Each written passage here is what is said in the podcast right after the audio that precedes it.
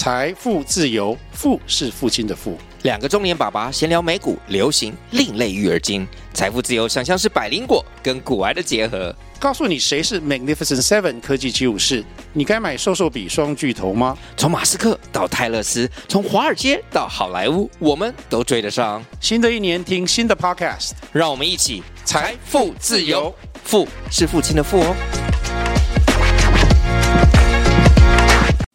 Hello，我是 Cindy，我是 Shirley，欢迎回到理财学霸，和我们一起累积理财小知识。扩大财务舒适圈。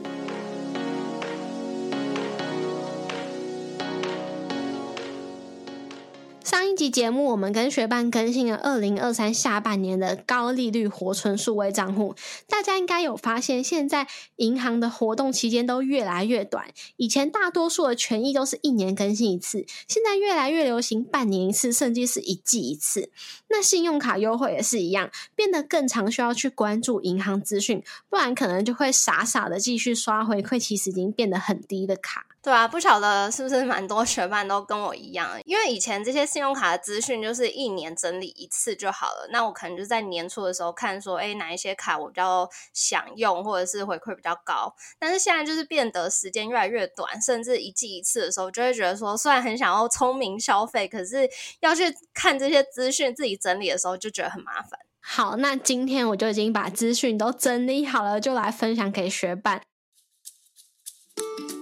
那我们就从应该蛮多人最常使用，而且通路也很多的 Line Pay 适合绑定什么信用卡来分享给大家。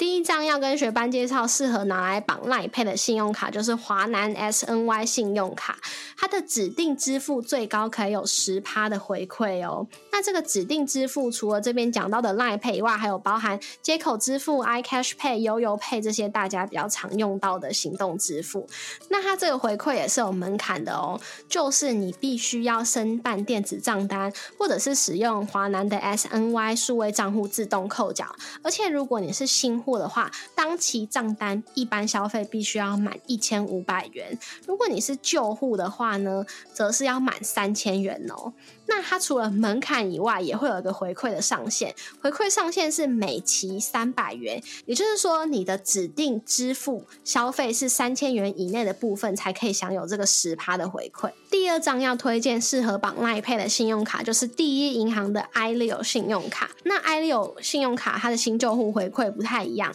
如果你是旧户的话，拿 i 六信用卡绑定 Line Pay 和接口支付，最高是可以享有四趴的回馈。那这个四趴包含的是零点五趴的一般消费，那这个回馈是没有上限的。还有一点五趴的指定通路加码，那这个一点五趴的加码，每期的回馈上限是五百元，也就是说你大概刷三万三千三百三十三元以内是可以享有这个一点五趴的加码的。另外的两趴就是行动支付绑定的加码。那这个绑定的加码每期的回馈上限是两百元，也就是说，你大概刷一万元以内可以享有这个绑定的两趴加码。所以，如果你是旧户又想要享有这个四趴的回馈的话，这张卡最多大概就是刷一万元。如果你是新户的话，在申办这张信用卡的前六期账单，指定行动支付都可以再加码一趴。这个一趴的回馈上限每期是一百元，也就是说，一样你这个刷卡一万元以内的部分，你就是可以享有最多五趴的回馈。另外，它还有一个类似手刷礼的部分，如果你是线上办卡的话，还可以再加码五趴回馈。那这个五趴回馈，每一个人的回馈总上限是两百五十元，也就是说，你是新户申办这张信用卡的前五千元的。赖配跟接口支付的前五千元的赖配接口支付消费，就可以享有加起来十趴的回馈。那接下来要介绍江南银行的江江卡，这张卡其实我们在上一集的内容中就有稍微带到，因为它比较特别，它不是一张信用卡，它是你在江南银行开户就会附赠的金融卡。那这张江江卡特别在哪呢？它只要在周六消费的话呢，你最高的回馈就是五趴，其中的一趴是基本无上限回馈，那四趴的加码回馈就是在每周六全通路都可以有加码回馈。那它这个加码回馈每个月上限最高是回馈你一百五十 N 点，也就代表你只要刷满三千元就可以把加码回馈拿满喽。目前这个目前江江卡的这个活动是到今年的九月三十号。而且目前将来银行也有一个开户的活动，只要你在八月三十一号之前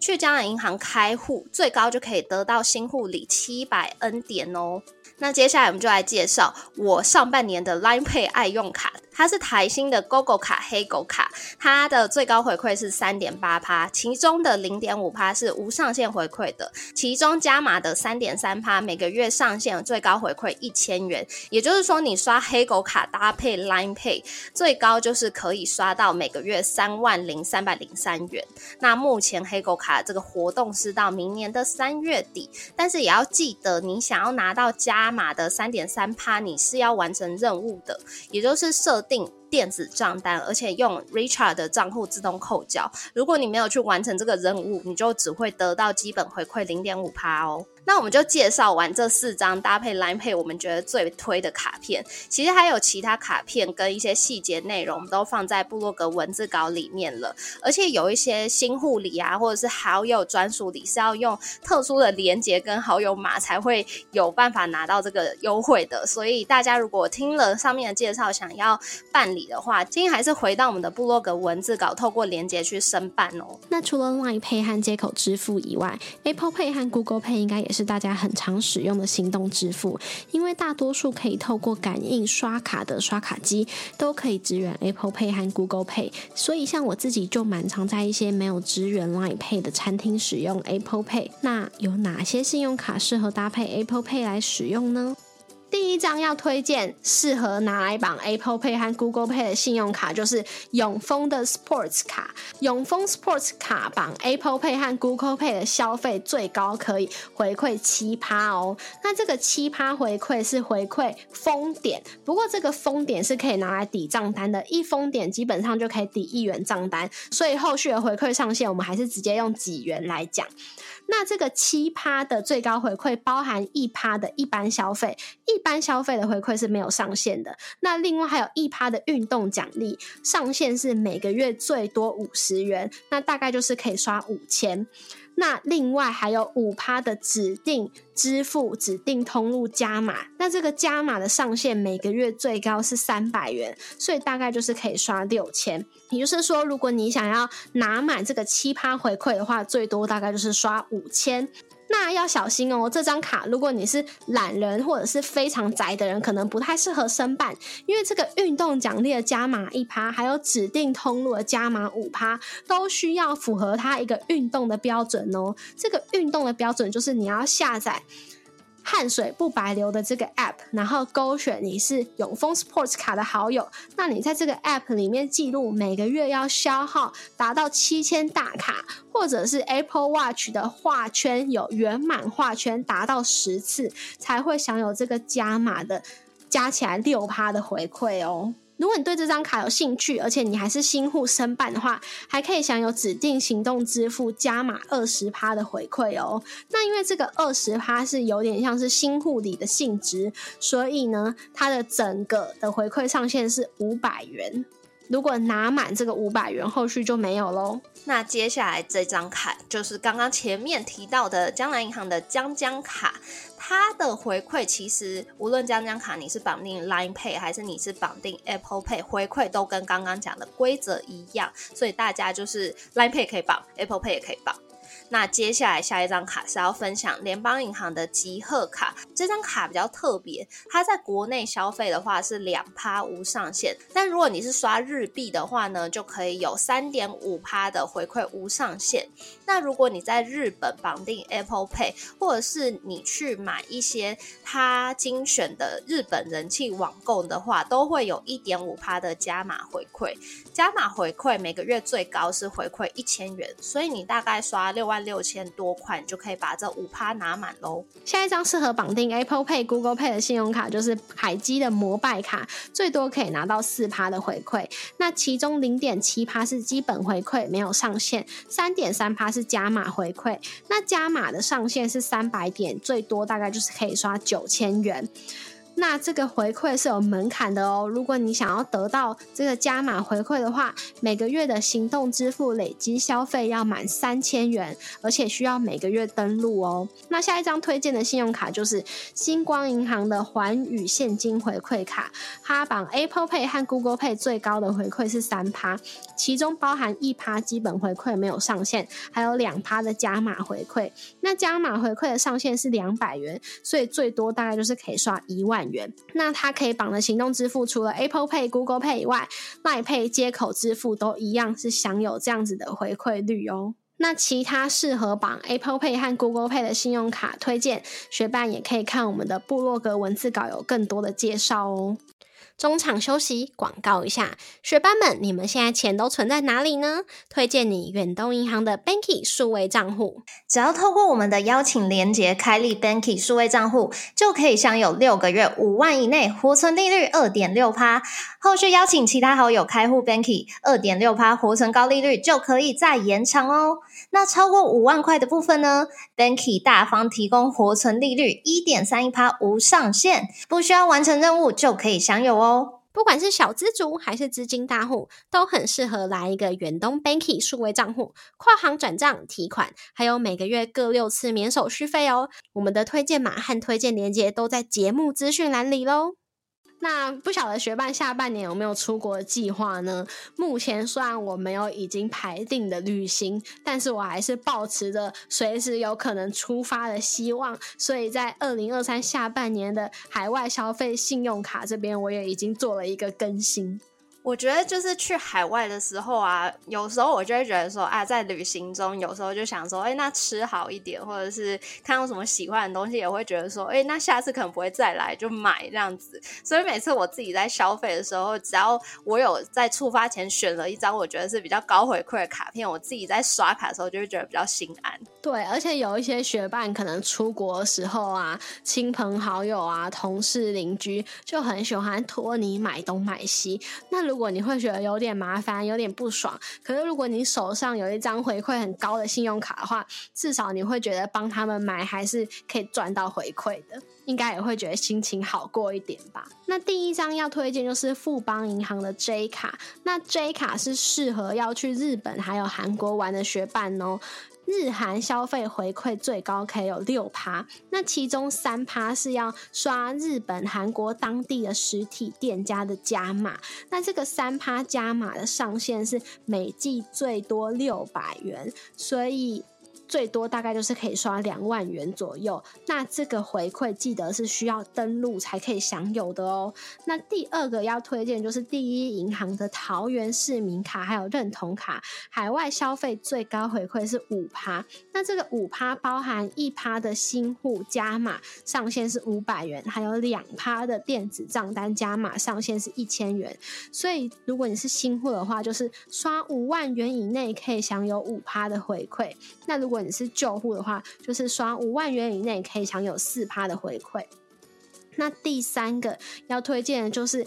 刚刚有讲到的联邦银行集贺卡，跟刚刚讲到的一样，日币消费是三点五趴。那如果是在日本使用 Apple Pay 的话，最高回馈就是五趴哦。那接下来要分享汇丰银行的现金回馈预息卡，这张卡可以拿到的最高回馈是五趴，其中包含基本的二点二二趴回馈。那要怎么拿到这五趴呢？就必须成为他们的忠实客户。忠实客户就是指持有汇丰银行账户，而且你账户的账面平均余额是要到三十万台币，就会是忠实客户。那成为忠实客户之后，就可以得到额外加码的二点七八趴的回馈，所以。最高就可以到五趴。那如果你不是忠实客户，但是你是新户的话呢，你还是可以除了基本的二点二二趴，额外再拿到加码的一点七八趴。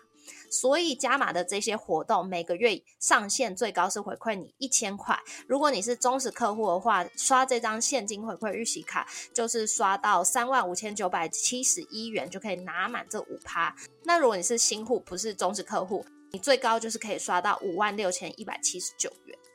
那下一张要介绍的是中国信托的 Line Pay 卡，这张卡应该蛮多人都已经有了。目前它有一个活动，是到日本、韩国、泰国还有新加坡，最高是回馈五趴，其他的海外地区是二点八趴，无上限。那日本、韩国、新加坡、泰国这个加码的。回馈活动每个月上限最高是回馈你四百五十点，所以说你可以刷到两万零四百五十四元就可以拿满五趴喽。但是要注意，这个日韩新泰的加码活动期间只到九月三十号哦。那如果你想要申办这个汇丰现金预习卡的话，现在透过我们的专属连接申办，还可以拿到高级手刷礼三选一哦，像是二十六寸行李箱、Honeywell 的空气清净机，还有一千两百元的吉祥。所以，如果对这张卡有兴趣的学伴，就欢迎你透过我们部落格文字稿上面的专属链接去申办，才会拿到这个手刷礼哦。那下一张要推荐的海外消费信用卡就是玉山的拍钱包信用卡，海外消费最高有四趴的回馈，其中三趴是属于加码回馈，每个月上限是四百 PB，所以一个月大概就是可以刷一万三千三百三十三元哦。那接下来还有好几张卡，全部都是海外消费三趴的，包含新展 A 口永续卡、台新 FlyGo、台新玫瑰 Giving 卡、联邦幸福 M 卡。联邦绿卡还有联邦赖点卡哦，所以学伴在挑选海外消费信用卡的时候，基本上至少要三趴以上才是合格的、值得挑选的信用卡哦。那最后也来分享大家可能常使用的一些串流平台。他们要用哪一张信用卡可以拿到高回馈呢？首先要来先分享玉山银行的 Uber 卡，因为只要你在它指定的娱乐影音服务上面消费，你可以拿到十三趴的回馈哦。像是任天堂 PlayStation、Netflix、Spotify 这些都在它的指定娱乐服务里头。那每一期它的最高回馈是两百元，可以在当期账单就直接折抵掉，所以你大概刷一千五百三十八元就可以把。Uber 卡的这个十三趴回馈拿满了，那下一张要分享的是彰化银行的买购卡，它这张卡片在指定的影音还有游戏平台最高可以拿到十趴的回馈，像是 Disney Plus、Netflix、KKBox、Spotify 还有 YouTube，那游戏平台上次刚刚就有提到 PlayStation、任天堂。这些平台上面去消费，你就可以拿到十趴的回馈。每个月的加码回馈上限最高是三百元哦。那最后一张要分享的是永丰银行的大户卡，但是大户卡它是有一些限制的，也就是你必须要成为它的大户等级。要怎么成为大户等级？就是你的平均财富要达十万元以上。只要你成为大户之后，你最高就可以在它的指定通路拿到国内七趴的回馈，像是全台的。电影院消费啊，Netflix、Disney Plus、Spotify、KKBox，还有一些常用的线上购票网站，像是两厅院、年代，还有宽宏等等。你去这些平台消费，你最高就可以拿到七趴的回馈。那这个加码回馈也是有上限的，每个月最高是三百元哦。那今天的二零二三下半年刷卡攻略分享就暂时分享到这边。接下来如果有其他的刷卡攻略更新，我们都会把文章的连接放在节目的资讯栏，还有在 Instagram 分享给大家哦。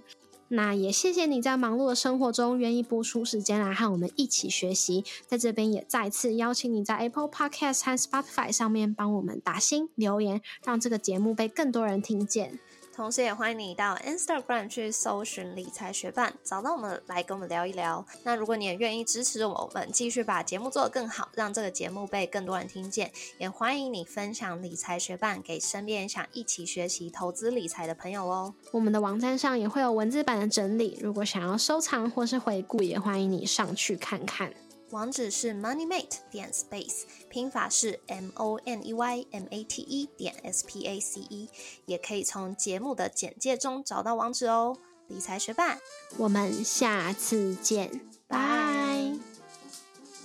哦，其实上礼拜到这礼拜我一直都蛮忙的。上礼拜一我去拍了婚纱照，然后我还蛮开心，是因为那几天就是一直下午后雷阵雨。然后我原本就是很担心，说我拍照那一天会不会也下，但到了淡水之后，就是天气还算不错，就没有下雨，而且不会太热，所以我就觉得嘿还不错。可是我觉得就是有一个有点傻眼的事情，就是我们原本预计要拍的地点，因为它是七月的第一个礼拜一，所以其实蛮多场地都公休，便是没办法进去拍。可是我觉得我自己还是觉得拍蛮开心啊，只是有点稍微小遗憾，因为原本有一个点，应该是我第一次跟我男朋友约会的时候，我们有去那个地方，而且那时候有一个路人阿北，就是。他好像就看我们两个坐在那边，刚好是他的角度，他觉得适合，他就帮我们拍一张照哦，然后还是还就是传照片给我们，所以我有一点遗憾没有进去那个点，但总体来说我是觉得还蛮开心的。但是一直以来我这个人就是有一个微笑尴尬症跟拍照尴尬症，就通常我真的是要很不经意的瞬间，或者是自拍的时候会笑的比较好看，但如不然别人帮我拍照的时候，我其实就都常笑得很尴尬，我也不知道怎么解决这件事情。然后呢，为了要拍这个婚纱照，我就有上网练习，说到底要怎么笑的好看。结果我才发现，说原来要笑的好看，就是学问这么深呢。在这边就是也可以跟大家分享。反正我就是上网找了一些影片，然后就是教你怎么笑的好看。总体来说，大概有三种笑法。一种笑法是嘴角往上翘的笑法，然后一种笑法是下巴往下用力的下笑法，然后一种笑笑法是那个苹果肌这边用力的笑法。但是这样讲，可能大家想象不出画面，我觉得没关系。如果你平常就笑得很好看，你也不需要搞懂这一切。那如果你常跟我一样，就是笑容常看起来很尴尬，或者是没那么好看的话，我就推荐你去找这些影片来看，你就会理解我在说什么。然后呢，我自己归类，我是呃一开始我都是用那个苹果肌用力的笑法，然后很不适合我。那影片中有去解析说哪样的人适合哪样的笑法，反正后来我就看了一下，我觉得说我好像是适合嘴角用力发力往上翘的那个笑法。所以呢，我就在拍婚纱照之前，我大概练习了一个多礼拜吧。我自己是觉得还 还算有成效，就是我觉得我有笑比较好看，而且就是我觉得一直提醒我男朋友，就是要提醒我要用这个笑法。但是一开始我用练习的时候，我就是还拿捏不到说到底要怎么。正确就是很快速的使用那个新的微笑，所以呢，我就跟他 就是要拍照之前，我就说等一下，等一下，你让我先就是转换到新的微笑模式，就我会变成需要多一点时间来准备。但是在我男朋友还有可能我回家，然后跟我家人见面的时候，我都有跟他们分享这个我的新的笑容，他们自己是都有觉得现在笑的有比以前好看，所以我就这样子去拍婚纱照了。那我上礼拜。嗯，我是一礼拜天才去选我的婚纱照，因为就拍出来嘛，他就要我选，呃，可以录像本，我自己要的是哪几张。然后我去那个婚纱店去选照片的时候，我又突然发现一个惊人的事实。其实这一切，因为我以前没有那么在意外貌，所以呢，像是我去戴牙套，是因为我想要解决我那个门牙缝的问题，我才去戴牙套嘛。然后医生才跟我讲我脸型怎样啊，我的下巴怎样啊，我嘴型怎样，我才发现哦，原来我这么多 缺陷，我一其实一开始都完全没有发现。然后也是到了我要拍婚纱照之后，我才发现说，哎，不行，我这个消息。就是笑容尴尬的部分必须要解决一下，我才发现说哦，原来微笑可以这样调整。然后去拍去选婚纱照的时候，我又发现了一个我觉得很惊人的事实，就是我的左脸比较好看诶。就是我以前都不会去观察这种东西。然后有些人说他的左脸比较好看，右脸比较好看的那些艺人吧，艺人好像蛮常这样讲的。我就会想说，真的有差吗？但是我自己在镜子前面就是左看看右看看，我自己是觉得差不多。可是因为就婚纱照，它就是拍了各种角度、各个地方，然后左脸右脸都各拍一大堆，然后你又只能选出最后二十张。所以我在选的时候，我就发现说，天哪！就是我选的几乎都是我左脸的照片，然后我左脸的同个姿势跟我右脸摆同一个就是类似的角度，我就是觉得左脸比较好看。对啊，所以我就是觉得很惊人，很很冲击。我觉得左脸比较好看，但这是很实用的发现。而且你刚刚有说你以前是没有很在意外表的人嘛，所以我真的没想到你会为了拍婚纱照还特别去调整你的笑容。哎，就我没有想到你会去在意这件事情，而且还多做准备。其实这个笑容的事情，就是我妈已经跟我讲很久了，因为她就是常常觉得我笑不好不够好看还是怎样，不够自然什么的。但是我自己也是觉得说他笑的也没多好看，所以我一直都把他的 话当耳边风。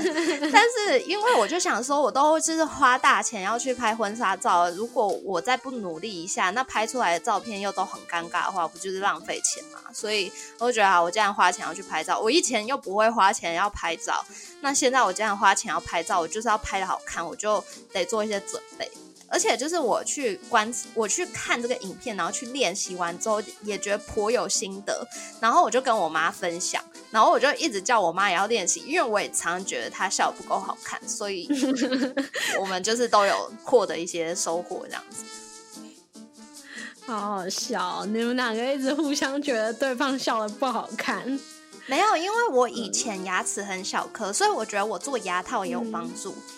啊，牙套厂商可以来找我，因为呢，我之前就是门牙有一个斜的角度，然后又牙齿长得比较小颗，这个我之前给你看照片，你应该就看得出来很大的差别。那我现在做完矫正的时候，我有附带做一个手术，所以我的门牙现在看起来比较大颗，但在我以前看起来比较小颗的时候，我笑我非常容易露出上排的牙龈，蛮多的，那就因为我。就是门牙比较小颗，所以牙龈露出来部分就比较多。那做完那个手术之后，牙齿比较大颗，所以我就算用同样的笑，我的牙龈露出来部分就变少，所以光是这样也变好看了。只是我还没有去调整我发力的肌肉，但是我就因为那个影片它就是解析的很深，而且我就是不止看一个，我就研究了好多个。就发现说他会举很多实例哦，他就是会举例说，好某个明星，你原本就想说哦，明星就是天生长得好看，所以他怎样笑应该都好看。他就会举例说，明星以前他用哪一个肌力、肌肉发力，他的笑容长怎样，然后再来附上后面他使用另外一个肌肉发力，他笑容长怎样，或者是这个什么脸大的明星啊，跟什么小脸的明星啊，适合哪样子的笑容发力的肌肉。就是都不一样的照片，你就会摆上来，摆上来之后，你就会觉得说：“天哪，居然差这么多！”所以，我就是既然我去研究这个事了，我就是要努力的去练习它。好，那我决定也要研究。可是我觉得你平常就算笑的还不错看，但你还是可以去研究啊。我只是推荐那些精益求精啊。对，但是就推荐特别推荐给跟我一样常常觉得笑起来或者是拍照起来不够好看的学伴。去看那个影片，我觉得嗯帮助蛮大的。我觉得另外还有一点可以大家运用在生活中，就是有的时候拍团体照，然后请别人拍，或者是人家自拍也是一样。其实常常会连拍好几张嘛。那有一些人连拍好几张，就是盯在那里，想说有眼睛不要眨就好了。但是我自己其实就是连拍好几张的时候，我会稍微调整一下我的角度，然后我的可能笑容也会调整，然后脸的角度也会调整，然后到时候才可以从那好几张里面选出一张真的比较好的。要是每一张都一样，就没什么好选的啊，就只能选别人。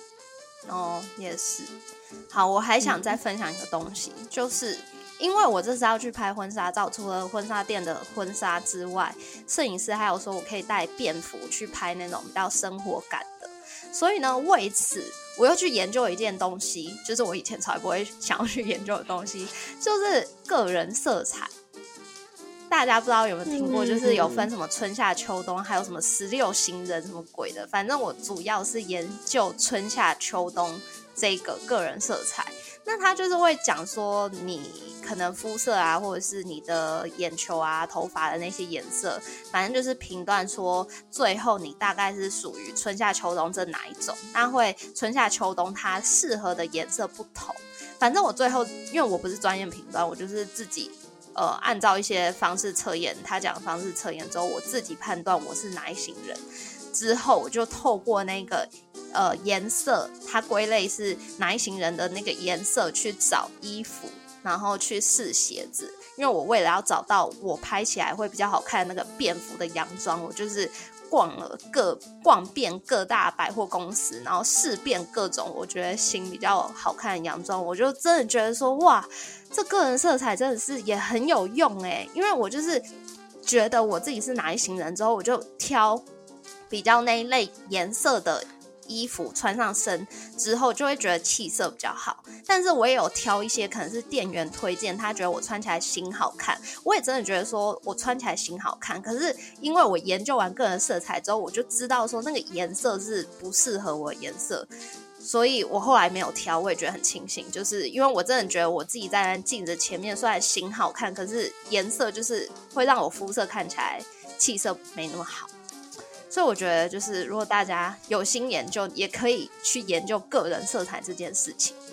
然后也欢迎有个人色彩这个厂商来找我，因为我是自己判断，我还是觉得我也是蛮需要这个专业知识，呃，专业的呃专业人士来帮我判断。